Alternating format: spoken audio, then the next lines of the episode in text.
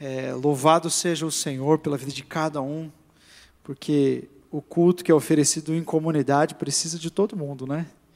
Então, nós agradecemos a Deus por isso. Eu quero convidar você a abrir a sua Bíblia e deixá-la aberta em 2 Coríntios, capítulo 4. Segunda carta de Paulo aos Coríntios, capítulo 4. Finalzinho dele, você vai abrir e deixar lá um pouquinho.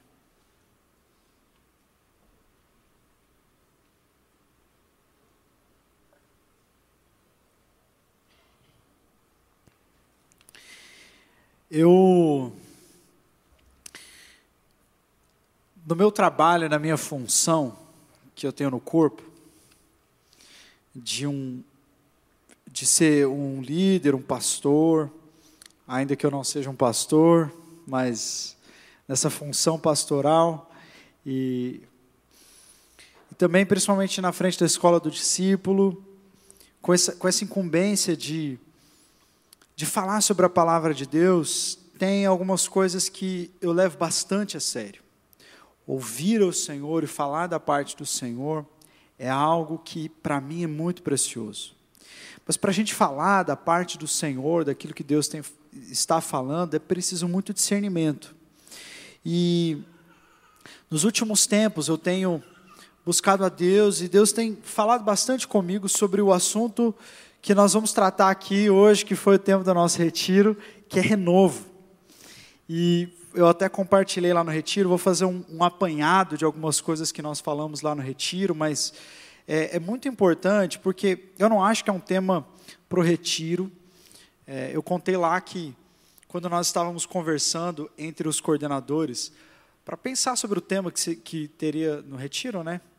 Que foi uma decisão muito rápida, né? foi, até, foi até surpreendente, porque geralmente nós temos muitas ideias e ventilamos todas e colocamos todas na balança, mas quando nós falamos sobre renovo, houve uma concordância imediata. Né? Nós falamos, é isso, é sobre isso que nós precisamos falar. E eu realmente creio que não é só algo que foi uma ideia que nós tivemos, houve discernimento aí. E eu não acredito que renovo é simplesmente uma palavra ou uma ministração a um tema. Mas como eu estava compartilhando com os voluntários antes da gente começar o culto, a gente estava orando aqui, e eu compartilhei com eles que eu acredito que essa palavra representa uma, entenda bem o que eu vou falar, representa uma, uma estação profética, um tempo em que Deus deseja tocar profundamente em nós para que nós reflitamos sobre isso e para que nós vivamos um renovo verdadeiro do Senhor. E logo de antemão eu quero deixar muito claro que ainda refletindo sobre isso, entendendo que renovo não é um tema, não é um momento, não é uma ministração específica, é, o renovo, eu estava compartilhando com eles que, enquanto eu estudava, tem vários textos proféticos né, do, do Antigo Testamento, textos dos profetas, Jeremias, Isaías e tal, onde, onde eles falam assim: olha, eu derramarei o renovo sobre vocês, o renovo virá, vai chegar o tempo do renovo. E, e, e, vários, e essa palavra se repete várias vezes no Antigo Testamento. Mas é interessante como que quando o texto se delonga falando sobre renovo, ele começa a dar umas especificações sobre o que é o renovo. Nós vemos isso em Isaías, vemos isso em Jeremias, vemos isso em Lamentações, vemos isso em vários profetas, onde eles dizem assim: E o renovo será da raiz de Davi, filho de Jessé, e ele se assentará no trono, e ele vai reconstruir o templo, e ele vai conduzir o seu povo à vida eterna. Aí você fala assim: peraí, não, esse renovo é uma pessoa, tem qualidades de uma pessoa. E é claro, é evidente que o renovo é uma pessoa.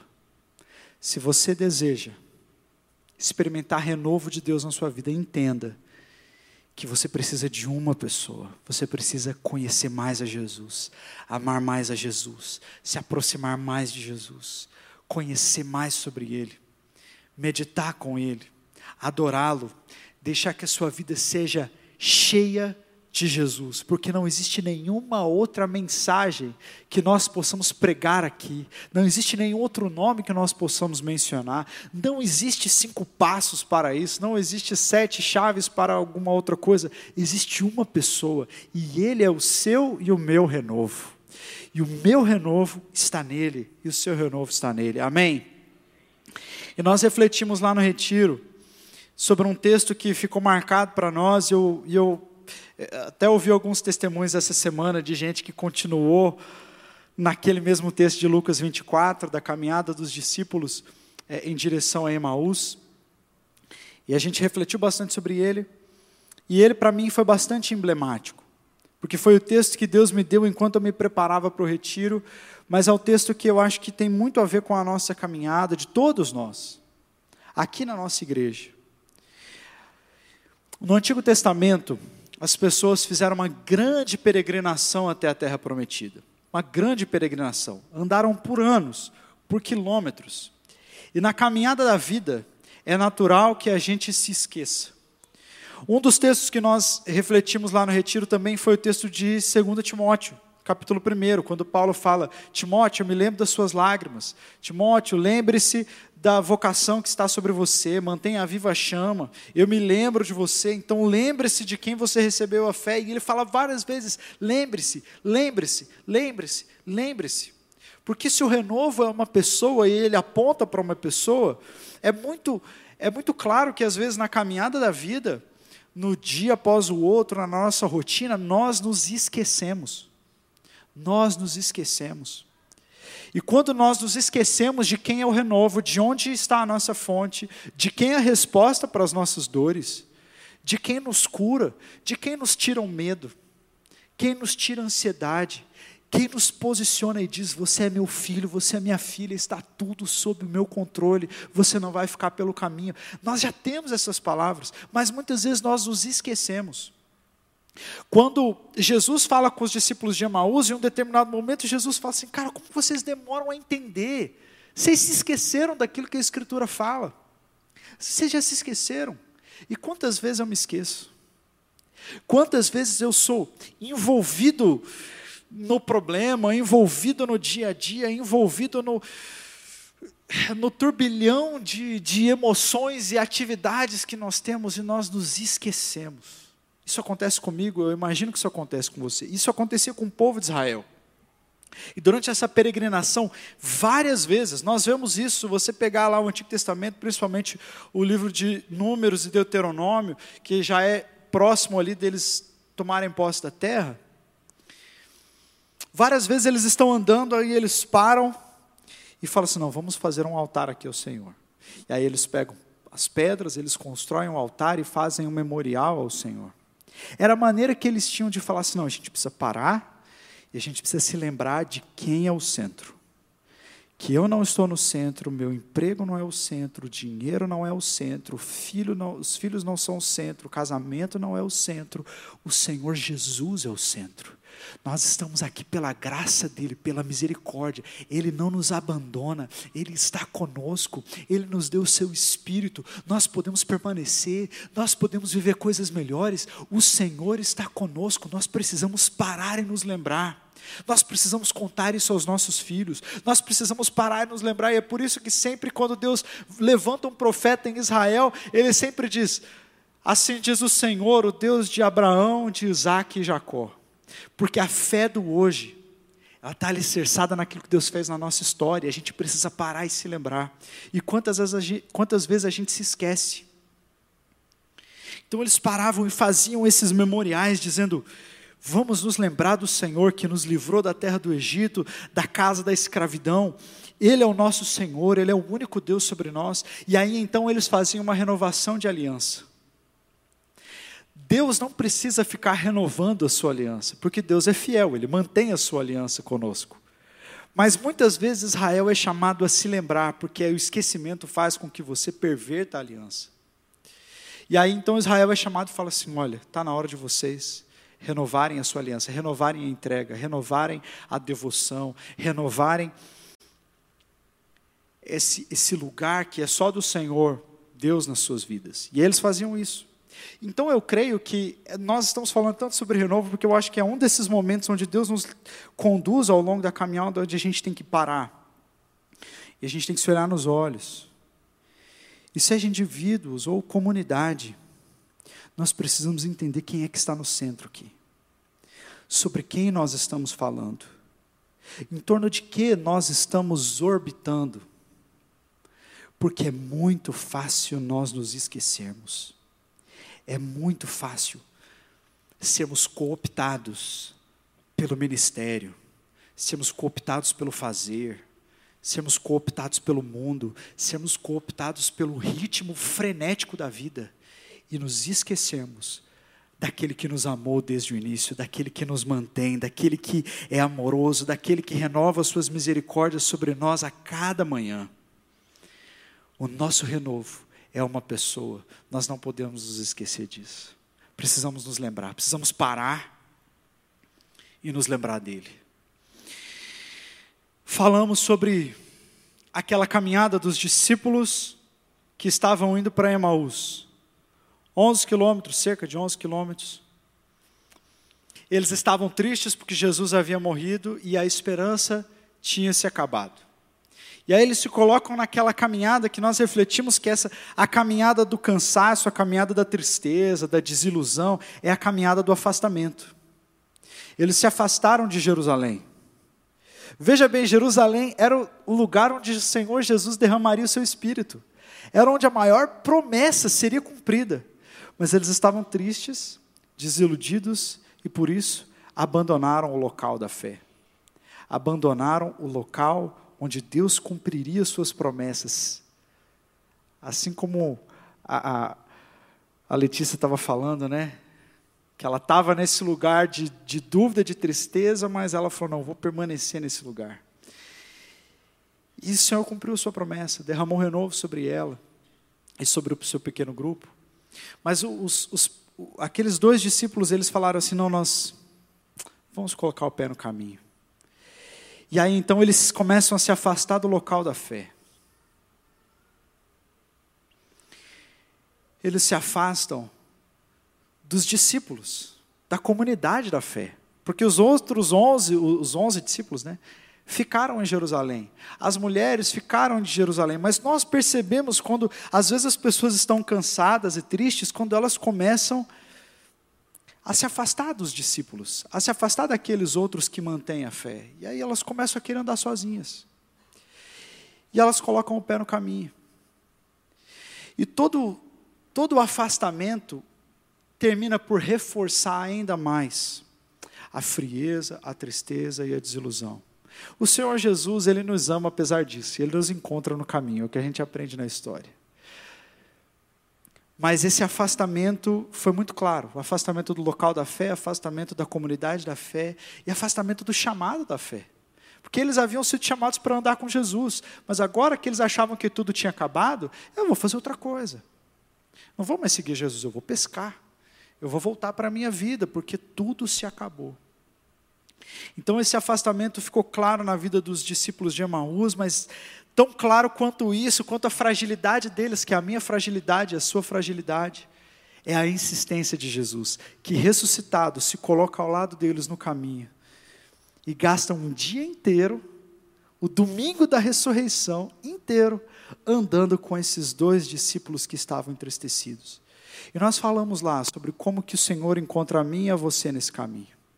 Eu não sei se você está nesse caminho do afastamento está se afastando do local da fé, dos discípulos, do chamado, das pessoas. Você está sentindo seu coração ficar cada vez mais duro, mais insensível. Você está querendo abrir mão de tudo, largar a mão de Jesus. Talvez não tão radicalmente, mas seu coração vai se esfriando, vai se afastando dele.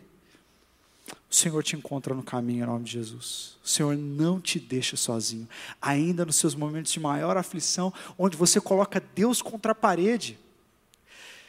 A, a, a, a, queixa deles é muito parecida com a queixa de Jeremias, quando Jeremias diz para o Senhor: Seduziste-me e seduzido fiquei. Tipo, o Senhor brincou com os meus sentimentos. Eu achei que era, mas não é. O Senhor falou comigo, eu estou aqui te servindo, estou sendo fiel e está dando tudo errado. O Senhor me seduziu, o Senhor brincou com os meus sentimentos. Eu estou aqui orando, estou aqui perseverando e nada acontece, a minha vida não muda. E eles estavam com esse tipo de sentimento, colocando até Deus contra a parede. Pô, eu achei que ele que era o libertador de Israel. Tantos outros vieram, tantos outros fizeram tantas coisas maravilhosas, a gente achava que eles iam ser o renovo e não eram. E mais uma vez, nós demos com os burros na água. E aí Jesus ouve a queixa desses irmãos, ouve, ouve, ouve, ouve, e depois os conduz à palavra, porque o lugar do nosso renovo é a palavra de Deus. E aí então, eles começam a sentir o coração queimar, eu lembro até que o Biten falou sobre isso, sobre ter o coração queimando, e como que isso é interessante. Porque eles sentem o coração queimar, mas eles ao mesmo tempo não sentem não é uma coisa tão extraordinária, porque a gente pensa assim no coração queimando, você se imagina tipo Hulk, assim, né? Tipo, sendo batizado com 50 mil tipos de fogo diferente, o coração queimando. Mas na experiência dos discípulos de Jesus, era algo mais singelo do que isso. Os discípulos naquele caminho, eles sentiam o coração queimando porque eles estavam ouvindo as Escrituras.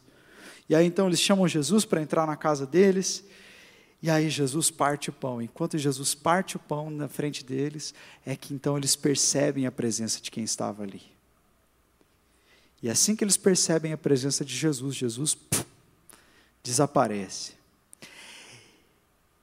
E eu fiquei imaginando essa cena, vez após vez na minha cabeça. Como que deve ter sido? Jesus se posiciona atrás da mesa, ele pega o pão e ele parte. Na hora que ele parte o pão, a ficha cai. Por que, que a ficha caiu na hora do partir do pão? Nós falamos sobre esses momentos ordinários do dia a dia onde Deus se revela, que Deus às vezes não se revela no fogo, não se revela no vento, não se revela no terremoto, o Senhor se revela no silêncio, o Senhor se revela no partir do pão, é no café, é na ligação que você faz para um amigo que está afastado, é uma ligação simples, é um WhatsApp, mas Jesus se revela nessas coisas simples também. Mas eu imagino, eu imagino Jesus partindo o pão, o que, que vocês acham, sinceramente, que eles viram quando Jesus partiu o pão? Aí me ocorreu que quando Jesus pega o pão para partir e parte o pão, eles veem o pão numa mão ferida. As marcas da cruz naquelas mãos. Eu acho que na hora que Jesus pega o pão e parte, eles olham para aquelas mãos e eles veem aquelas marcas. Eles falam: é Ele. Ele venceu a morte e aí está a raiz de todo o nosso renovo. De que o nosso renovo é alguém que venceu a morte, que é mais poderoso do que a morte.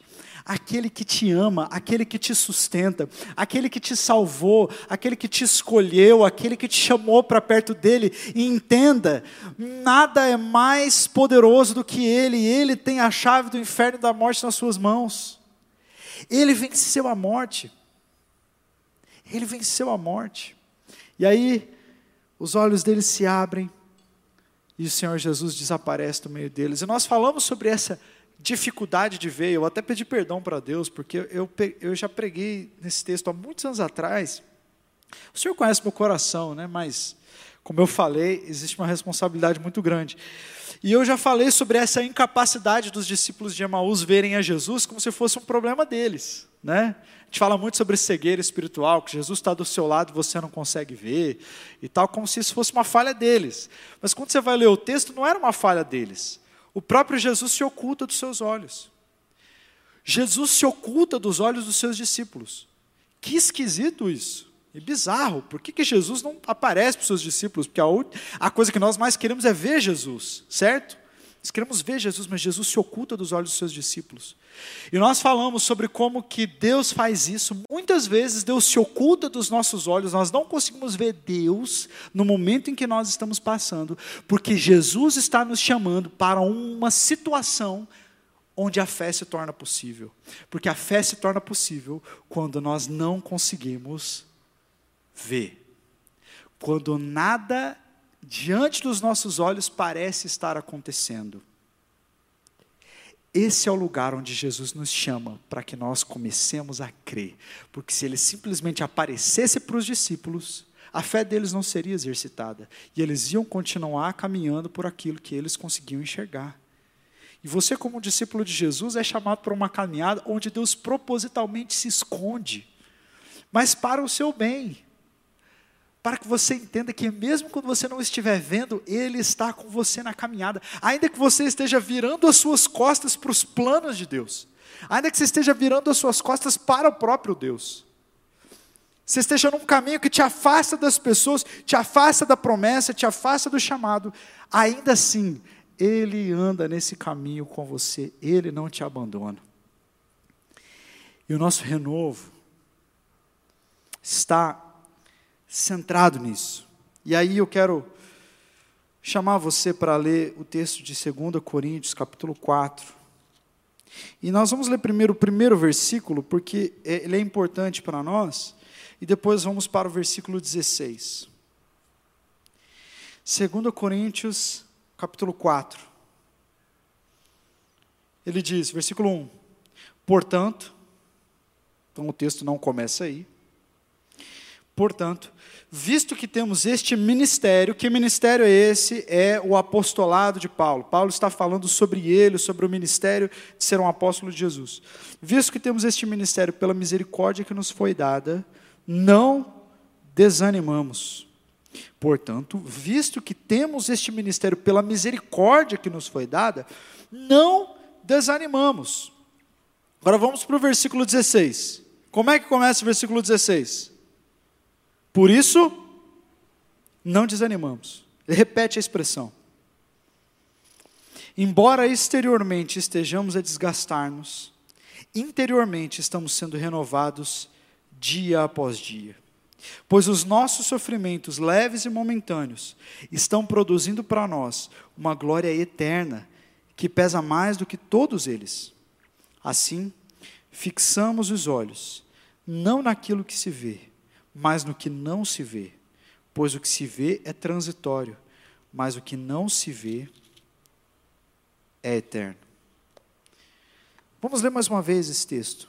Embora exteriormente estejamos a desgastar-nos, interiormente estamos sendo renovados, estamos sendo renovados. Tempo presente, não seremos renovados e já estamos sendo renovados dia após dia. Pois os nossos sofrimentos leves e momentâneos estão produzindo para nós uma glória eterna que pesa mais do que todos eles. Assim fixamos os olhos, não naquilo que se vê, mas naquilo que não se vê. Pois o que se vê é transitório, mas o que não se vê é eterno. Estamos diante de um homem que sabe o que é sofrer, que sabe o que é apanhar, tanto fisicamente, quanto emocionalmente, quanto espiritualmente Estamos diante de um homem que conhece muito bem estes altos e baixos que nós passamos. Porque Paulo, apesar de ser tipo um avenger do evangelho, né, ele deixa muito claro para nós sobre a sua humanidade e a sua sensibilidade. Estamos diante de um homem que falou assim: olha, ainda bem que o Senhor curou Epafrodito, senão a gente ia ficar desesperado mesmo e eu ia entrar em depressão que é meu amigo que estava doente, a gente já passa por tanta coisa, se perdesse um amigo, aí ia ser tristeza em cima de tristeza. Fala, pô, Paulo sente isso. Né? Estamos diante de um homem que ficou com medo de morrer, algumas vezes. Então a gente consegue se relacionar com ele, por causa da nossa própria humanidade, por causa de que muitas vezes nós passamos por situações onde nós temos sentimentos parecidos. Mas ele diz o seguinte: nós não desanimamos. Nós não desanimamos. Nós não desanimamos. Aí eu vejo um texto desse, eu quero agarrá-lo. Porque existe, existem segredos aqui na palavra. E existe esse exemplo do apóstolo Paulo que diz: Nós não desanimamos. Embora exteriormente estejamos a desgastar-nos, interiormente estamos sendo renovados dia após dia. Ele faz três oposições nesse trecho que nós lemos aqui. E a primeira oposição que nós vemos é essa: um corpo que se desgasta exteriormente, mas um espírito que é renovado dia após dia. Um corpo que se desgasta exteriormente e um espírito renovado. O corpo que se desgasta exteriormente é exatamente isso. Ele está dizendo: Eu não sou mais jovem como eu era no começo. Eu sinto dor em tudo quanto é lugar. Eu é, tô, tô ficando careca. Eu tô ficando cheio de ruga. Eu não tô mais com aquele pique. Eu não tô conseguindo mais. Eu tô numa outra vibe. Eu tô cansado. Tá difícil. Mas embora exteriormente esse corpo esteja se desgastando, existe um homem interior. Tem algumas versões aí que dizem homem interior. Talvez seja a sua o homem interior se renova dia após dia. Ou seja, ainda que fisicamente o ministério seja difícil para mim, ainda que fisicamente parece que eu estou sentindo mais, embora, que, embora este corpo esteja se desgastando, o homem interior está renovado. Ainda que os anos passem, ainda que as dificuldades cheguem, ainda que o corpo exteriormente se desgaste, eu posso dizer: a minha alma está bem. A minha alma, eu falo que se o meu corpo está se desgastando exteriormente, a minha alma é o oposto, então a minha alma deve ter cabelo, topete, assim, né? Eu vou ter 90 anos, e você vai me ver assim andando de bengalinha, mas a minha alma vai estar bem, porque o meu homem interior é renovado dia após dia. Não esqueça-se disso, jamais, porque é, é, é, é, parece que são duas coisas inevitáveis aqui. Que esse corpo inevitavelmente se desgasta, mas o meu espírito inevitavelmente se renova. Porque tão certo quanto as dificuldades e os problemas e o sentimento de, de, de tristeza, de querer desistir, embora isso seja inevitável, a renovação ela é presente. Note que ele fala: nós não seremos renovados, nós somos renovados. Enquanto nos desgastamos, somos renovados. São duas realidades presentes na vida do discípulo de Jesus. E você deve poder dizer também assim: olha, embora exteriormente seja difícil, seja desgastante, o meu espírito está sendo renovado por Deus. Existe renovo para o seu espírito, existe renovo para a sua alma. Amém? A segunda oposição que ele faz é quando ele diz no versículo 17: Pois os nossos sofrimentos leves e momentâneos estão produzindo para nós uma glória eterna que pesa, que pesa mais que todos eles. Veja que ele opõe sofrimentos leves e momentâneos com glória eterna pesada. Aquilo que nós estamos vivendo aqui, é leve e momentâneo comparado, se colocado em perspectiva com aquilo que nos aguarda na eternidade. E é por isso que ele entra na terceira oposição. Assim, porque nós temos uma outra realidade que não é só essa, nós fixamos os nossos olhos na eternidade. Fixamos os nossos olhos não naquilo que se vê, mas no que não se vê, pois aquilo que se vê é transitório, mas o que não se vê é eterno. É a terceira oposição. É uma realidade visível passageira com uma outra realidade, na verdade não é nem realidade visível passageira, é quase como uma aparência. Mas eu não quero usar a palavra aparência para não cair na questão de filosofia platônica. Não, é, é, é uma aparente realidade que ela é transitória e nós temos uma outra realidade que ela é mais real do que essa ela é eterna. E nós fixamos os olhos naquilo que há de vir. Nós fixamos os nossos olhos na ressurreição. Nós colocamos a nossa esperança em Jesus. Nós colocamos a nossa esperança no fato de que nós temos um Deus que não nos abandona e que no final do dia, a nossa fidelidade, no final do dia, a conclusão do nosso ministério, os nossos frutos estão sobre Ele e não sobre nós. Nós fixamos os olhos nisso, naquilo que nós não conseguimos ver. Lembra dos discípulos, de, os discípulos no caminho de Emaús, que eles não conseguiam ver aquilo que estava diante deles? É exatamente isso que Paulo está dizendo. Nós não colocamos os nossos olhos na realidade, porque às vezes a realidade está sendo manipulada pelo próprio Deus para nos colocar numa situação onde a fé é possível. Por isso que nós não avaliamos a nossa vida, o nosso ministério pela aparência. Nós não avaliamos o nosso ministério por aquilo que está acontecendo ou deixando de acontecer. Nós não avaliamos a nossa vida por aquilo que é aparente para as pessoas. Nós colocamos os nossos olhos na mão perfurada. Nós fitamos os nossos olhos naquele que é poderoso para fazer infinitamente mais daquilo que pedimos e pensamos, no tempo dele, no modo dele, para a glória dele. E aí é que está o nosso renovo. O nosso renovo é que é tudo sobre Ele, não é sobre nós, não é sobre a sua capacidade, não é sobre o momento que você está passando na vida, não é sobre o seu chamado, não é sobre a sua capacidade ou incapacidade, é tudo sobre Ele. E se é tudo sobre Ele, o peso deve sair dos seus ombros. Se é tudo sobre Ele, você pode dizer, então nós não desanimamos, porque ainda que o corpo exterior esteja se corrompendo, o meu homem interior está sendo renovado. Deus está te aproximando dele nesse tempo para que você tenha uma experiência muito mais forte e muito mais profunda de fé que você já teve em toda a sua vida. Deus está te chamando para pisar num território desconhecido no qual você não consegue enxergar, mas você pode crer. Deus está te chamando para dizer assim: você só vai viver uma vida sem desânimo, você só vai viver uma vida, ou sem desânimo não, mas uma vida que, que não acaba em desânimo, quando você conseguir tirar os olhos dessa realidade transitória, passageira, e colocar os seus olhos em mim.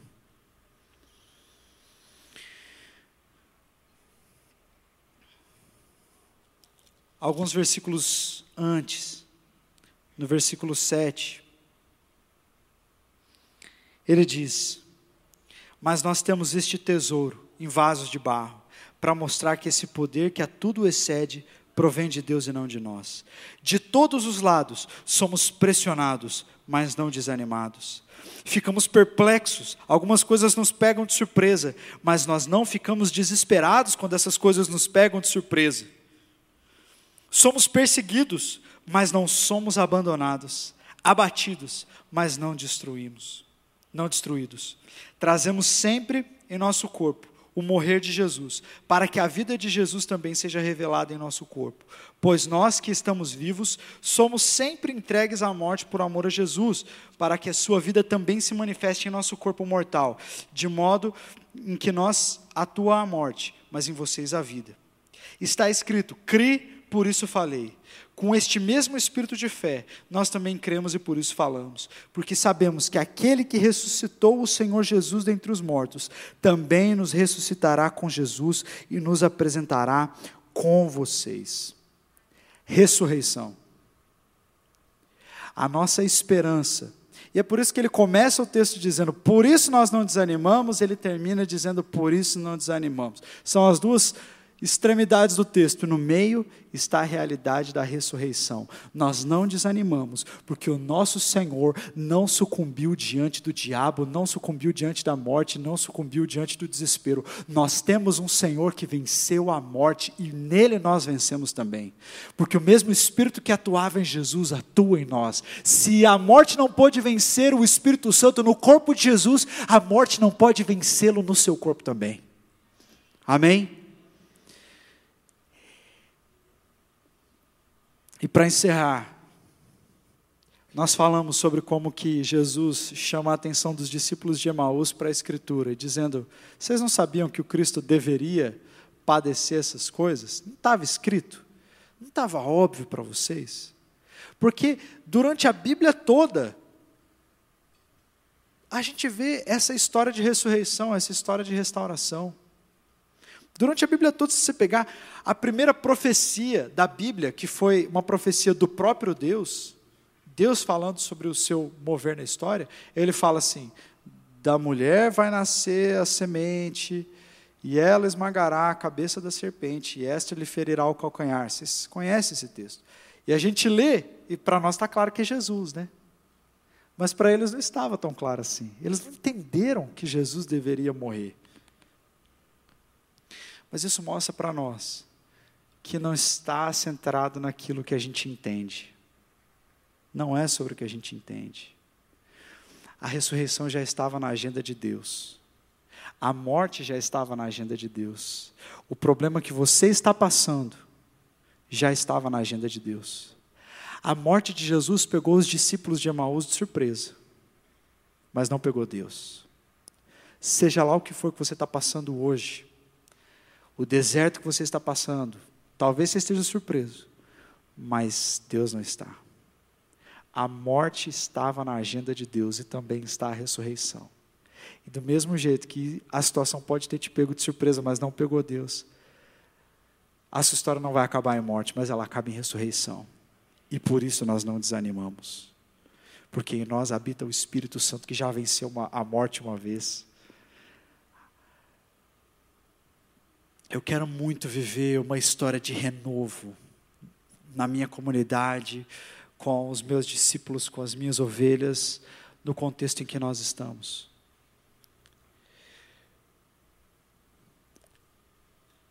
Mas eu me recuso a viver uma aparência de renovo que é centrada em qualquer outra coisa que não no Senhor Jesus morto e ressuscitado.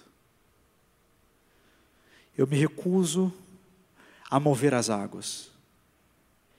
Eu me recuso a manipular emocionalmente e espiritualmente as pessoas. Eu me recuso a pilhar as pessoas para que elas vivam simplesmente na vibe.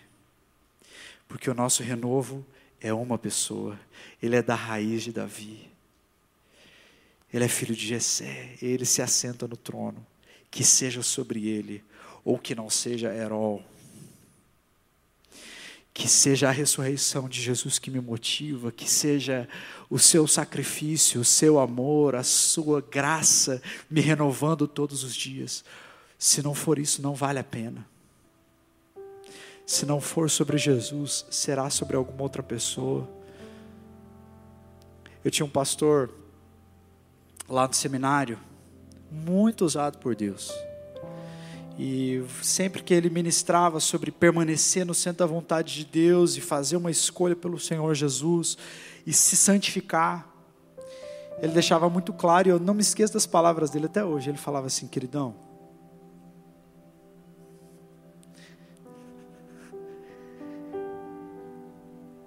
Se o Espírito Santo não te convence a fazer isso, não faça por mim. Se o Espírito Santo não te constrange à santidade, não faça isso por mim. Porque eu não dou conta de te sustentar no dia mal. Eu não dou conta de te sustentar quando os problemas vierem, quando o deserto vier. Se não for por Jesus, se o Espírito Santo não está te constrangendo, quem sou eu para te constranger? E esse é o meu sentimento quando nós falamos todos esses dias sobre renovo. Senhor Jesus é tão fácil. E Paulo fala sobre isso no versículo no capítulo 4, quando ele diz assim: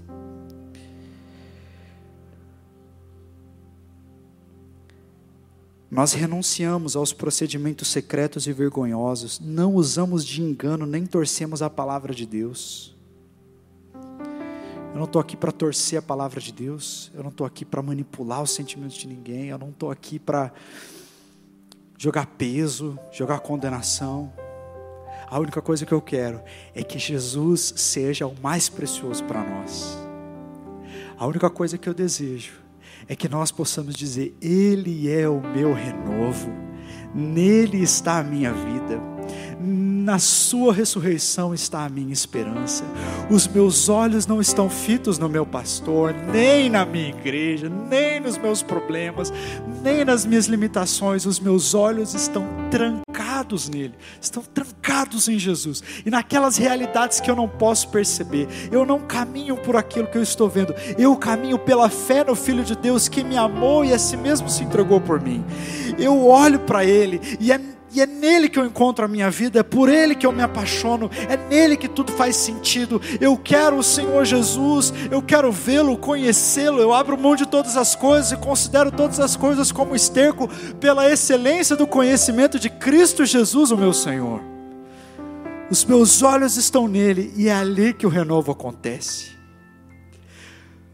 Quando os meus joelhos estão dobrados eu estou perante ele Ali eu não sou líder, não sou pastor, não sou fulano de tal. Ali eu sou filho. Ali eu ergo o meu altar de adoração. Ali eu me lembro do Senhor, daquilo que Ele fez na minha história. Ali eu renovo a minha aliança para com Ele e somente com Ele.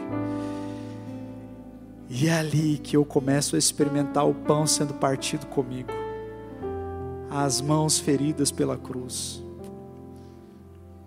É tudo sobre Ele. É tudo sobre Ele.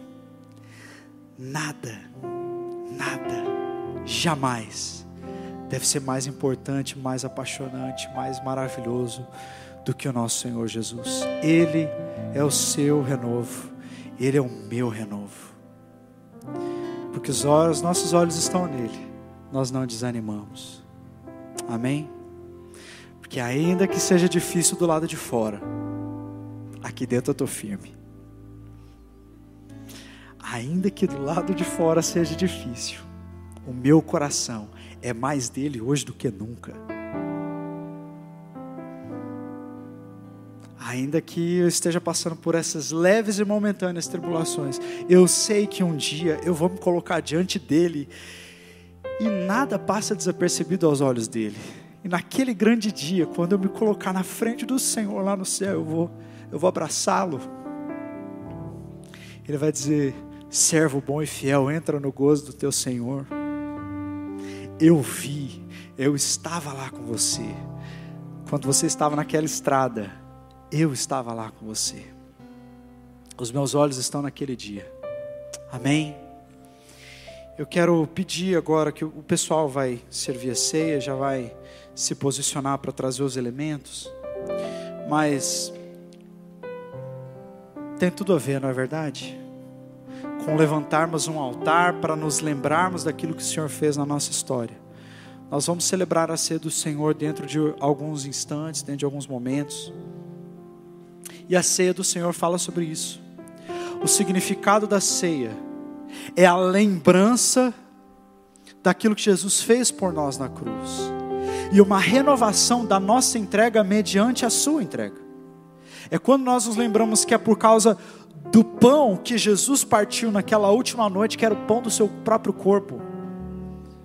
É por causa daquele gesto que nós podemos estar aqui hoje.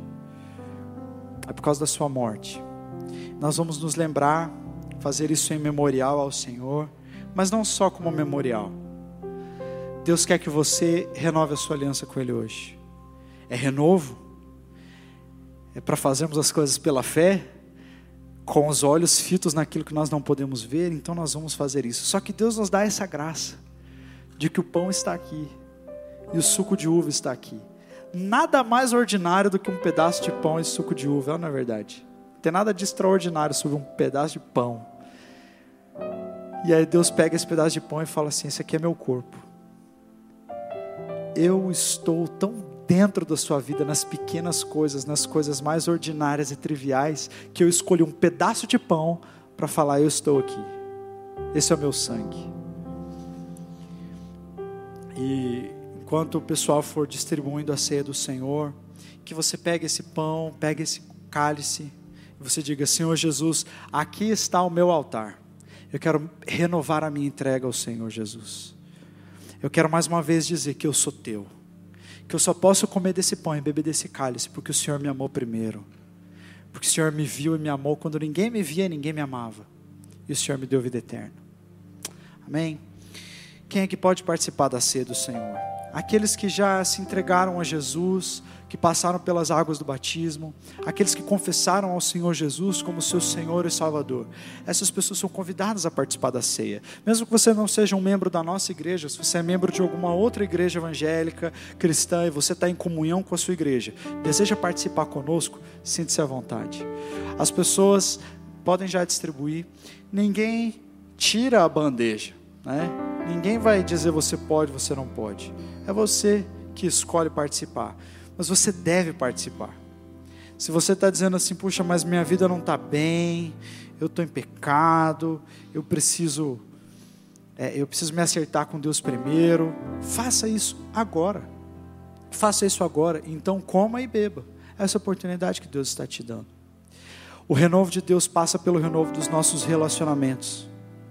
Jesus disse lá em Mateus: se você está indo oferecer o teu sacrifício lá no templo, você está indo levar uma oferta para Deus, você está indo adorar. Escute bem o que eu vou te falar agora. Escute bem. Se você está indo levar a sua oferta, e no caminho você se lembra que você está com relações rompidas com alguém, esquece a sua oferta, vai até essa pessoa, pede perdão, perdoa, se reconcilia com teu irmão, aí depois você adora. Porque se um discípulo de Jesus vem até ele com relações rompidas com alguém, a única coisa que esse discípulo pode receber de Deus é juízo. Então, o renovo de Deus passa pelo renovo das nossas relações passa por você dizer: Senhor, se eu quero me acertar com o Senhor, eu preciso me acertar com meu irmão, eu preciso me acertar com a minha esposa, eu preciso me acertar com meu marido, eu preciso me acertar com meu líder, eu preciso me acertar com o meu liderado, eu preciso pedir perdão e eu preciso perdoar. Porque se eu me colocar diante do Senhor, eu me coloco numa posição indigna se eu estiver com relações rompidas. E o Senhor que me reconcilia a, a Deus, me reconcilia também com meu irmão. Então coloque isso no teu coração, peça perdão, perdoe e renove a sua aliança com o Senhor nessa noite. Feche seus olhos aí no seu lugar, se você já recebeu os elementos.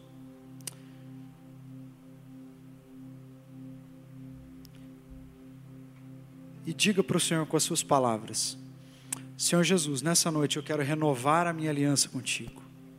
Eu quero me colocar na tua presença. Eu quero dizer obrigado porque o Senhor não me deixou me perder na estrada de Emaús. Porque o Senhor se colocou ao meu lado. E o Senhor não desiste de mim. E eu não vou chegar a Emaús. O Senhor vai me encontrar antes. E o Senhor vai me levar de volta. Diga com as suas palavras, Senhor Jesus, nessa noite eu quero renovar em obediência a minha entrega a Ti. Eu quero mais uma vez consagrar todo o meu ser a Ti.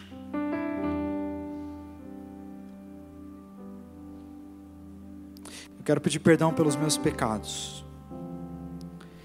Eu quero perdoar aqueles que me ofenderam, assim como o Senhor me tem perdoado. Eu quero abandonar o pecado. Eu quero me consagrar ao Senhor. Eu quero pedir que o seu sangue me lave. Eu quero pedir que o Senhor me perdoe e me santifique. E eu quero te agradecer, porque pela fé eu já participo da tua natureza. Pela fé eu já estou perdoado. Pela fé, naquela cruz do Calvário, o Senhor Jesus morreu não apenas pelos pecados que eu iria cometer no passado, mas inclusive pelos meus pecados que eu vou cometer amanhã. Eu já fui perdoado. Obrigado, Deus. Porque quando eu olho para o Senhor, eu só tenho amor. Obrigado, Deus. Fique de pé no seu lugar. Alguém não recebeu os elementos, levante sua mão para que a gente possa vê-lo. Alguém não recebeu? Amém. Todos receberam. Amém. Na noite em que foi traído, Jesus tomou o pão e partindo deu aos seus discípulos dizendo: Esse é o meu corpo que é partido por vós. Fazei isso todas as vezes que comerdes em memória de mim em memória de Jesus, comamos o pão.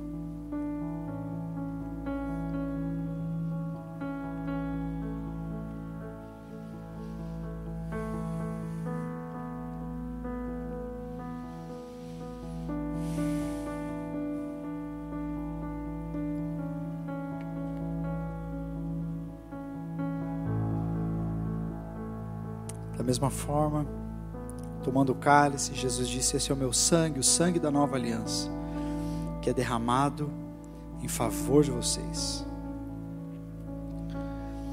Por causa desse sangue derramado, nós podemos crer que a morte não é o fim.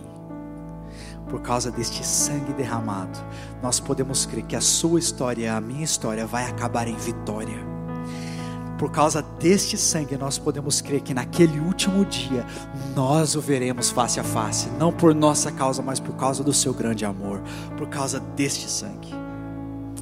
Em memória de Jesus e em celebração por aquilo que ele fez, num sinal da nossa esperança e da renovação do amor de Deus sobre cada um, participe do cálice.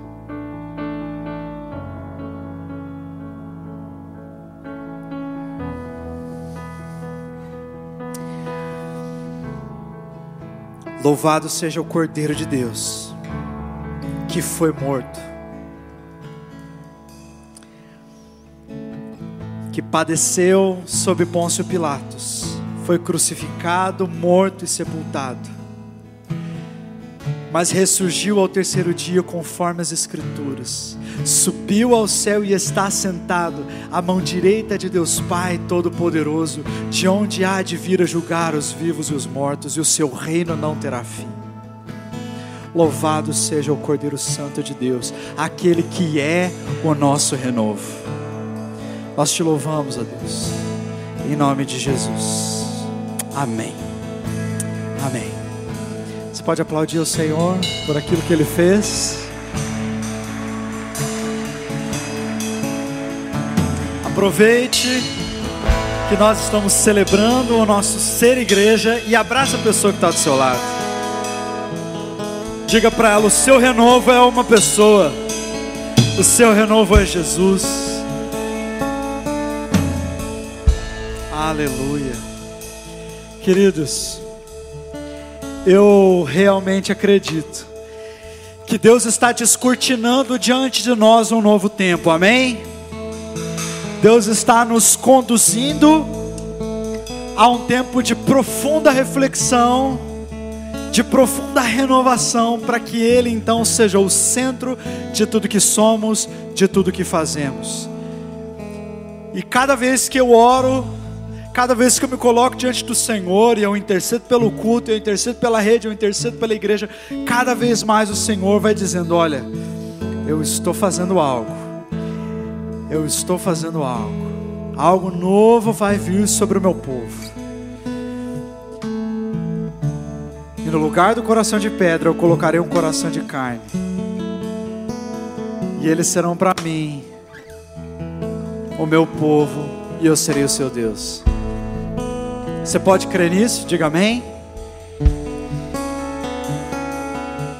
Que o Senhor Jesus nos conceda a graça de sermos renovados, segundo as Suas misericórdias, segundo a Sua graça e aquilo que Ele mesmo já estabeleceu em si desde antes da fundação do mundo, para que fôssemos santos e irrepreensíveis em Sua presença. Nós cremos nessa palavra e nela nos lançamos, sabendo que o nosso renovo ressuscitou. Aquele que é o nosso renovo, ressuscitou. Que a graça do nosso Senhor e Salvador Jesus Cristo, o amor maravilhoso e perdoador do Pai, a atuação permanente e poderosa do Espírito Santo seja conosco, o povo de Deus espalhado em toda a terra, desde agora e para sempre. Amém. Amém. Vamos celebrar o Senhor, vamos terminar essa noite com adoração, com celebração. Abraça mais uma vez quem está do seu lado e fala assim: Semana que vem a gente se vê. Amém? Meu coração se encanta. Como posso agradecer-te por tudo que fizeste? O teu constante amor faz meu